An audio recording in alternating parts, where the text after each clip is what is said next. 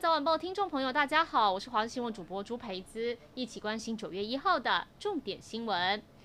结束史上最长暑假，今天总算开学，但校园都面临防疫大考验。台北市长柯文哲一早上学时间来到延平国小，来看看校园防疫作业。而今天开学的第一天，各个县市也都准备好了一套防疫计划，例如不能共食、书桌装设隔板。不过小朋友进入学校一个一个单独量体温，不但浪费人力，也浪费时间。花莲民意国小一千三百个小朋友今天开学，为了增加效率，就特别设立了感应体温通道，小朋友一经过通道，就可以在荧幕上显示体温。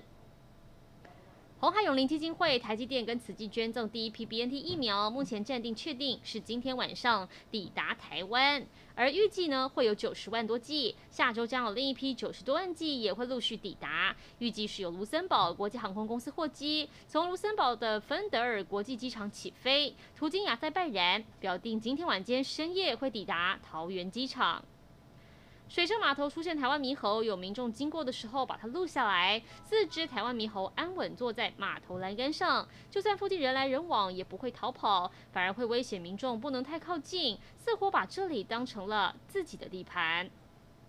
今天清晨六点二十七分，南部地区发生有感地震，地震规模四点九，震央在高雄市纳玛夏区，深十二公里，这也造成了达卡努瓦部落停电。家中电器通通无法使用，相关单位或报派员前往。根据了解，这次停电用户大约三十五户，经过抢修，已经在稍早送电完成。这次地震最大震度嘉义四级，高雄四级，台南四级，台东南投云林都是两级。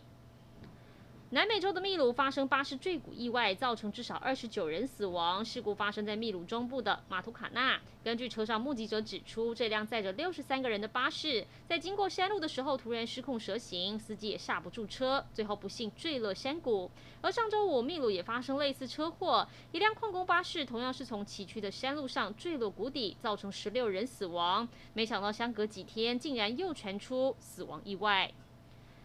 一起来关心天气。今天水汽减少，只有东南部地区跟恒春半岛有零星短暂阵雨，其他各地大多为多云到晴。午后西部地区跟东部山区会有局部短暂雷阵雨，其中中南部地区跟各地山区降雨情形比较明显，有大雨发生几率。下午外出请携带雨具备用。气温方面，各地高温炎热，预估是三十二到三十五度，其中桃园、大台北跟东部地区有三十六度以上高温发生几率。而且中午前后紫外线指数容易达到危险或过量等级，外出务必做好防晒，多补充水分。